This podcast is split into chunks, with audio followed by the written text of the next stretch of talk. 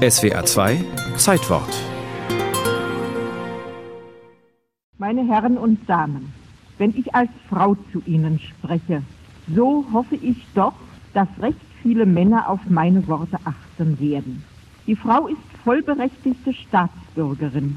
Überlegen Sie, was das heißt. Es gibt viel mehr Frauen im wahlfähigen Alter als Männer. April 1928. Die Reichstagsabgeordnete Marie Juchatsch weist ihre Parteigenossen von der SPD anlässlich der anstehenden Reichstagswahl noch einmal auf den Einfluss der Frauen hin. Durch die Abgabe seiner Stimme am Wahltage kann jeder Staatsbürger politisch mitwirken. Die Tatsache des Frauenwahlrechts sollte jeden Freund der Sozialdemokratie zwingen, um die Frauenstimmen zu werben.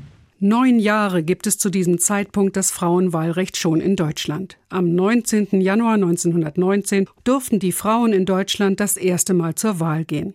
Der Erste Weltkrieg war zu Ende, der Kaiser musste abdanken und der Sozialdemokrat Friedrich Ebert wurde zum Reichskanzler gewählt, nachdem die Republik von Philipp Scheidemann ausgerufen worden war. Das Alte und Morsche, die Monarchie ist zusammengebrochen.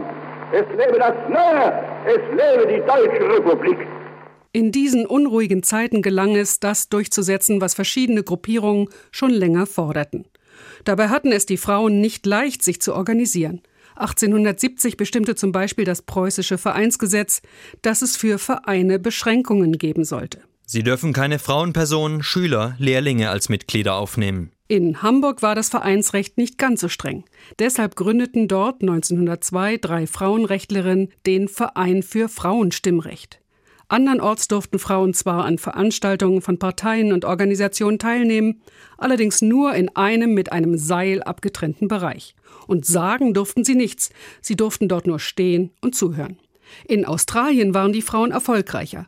Da wurde das Frauenwahlrecht schon 1902 eingeführt. Norwegen und Dänemark zogen 1913 und 1915 nach. Und 1919 dann eben Deutschland mit der Wahl zur verfassungsgebenden Versammlung. Über 83 Prozent der Frauen in Deutschland gaben am 19. Januar 1919 einen Stimmzettel ab. Und 41 weibliche Abgeordnete saßen in der neuen Versammlung. Ein Frauenanteil von immerhin knapp 10 Prozent. Das Frauenwahlrecht ist eine Folge der gegen früher ganz veränderten sozialen Lage der Frauen. Wer zweifelt heute daran, dass die Frauen in der Industrie, in Handel und Verkehr, als Staats Beamte und Angestellte im freien künstlerischen und wissenschaftlichen Beruf eine wichtige Rolle spielen. Kämpferinnen der ersten Stunde wie Marie Juchatsch waren stolz auf den Erfolg. Aber das Wahlrecht bedeutete keinesfalls eine rechtliche Gleichheit. Nach dem bürgerlichen Gesetzbuch ging das Vermögen der Frau immer noch nach einer Heirat in den persönlichen Besitz des Mannes über und blieb dort auch, selbst nach einer Scheidung.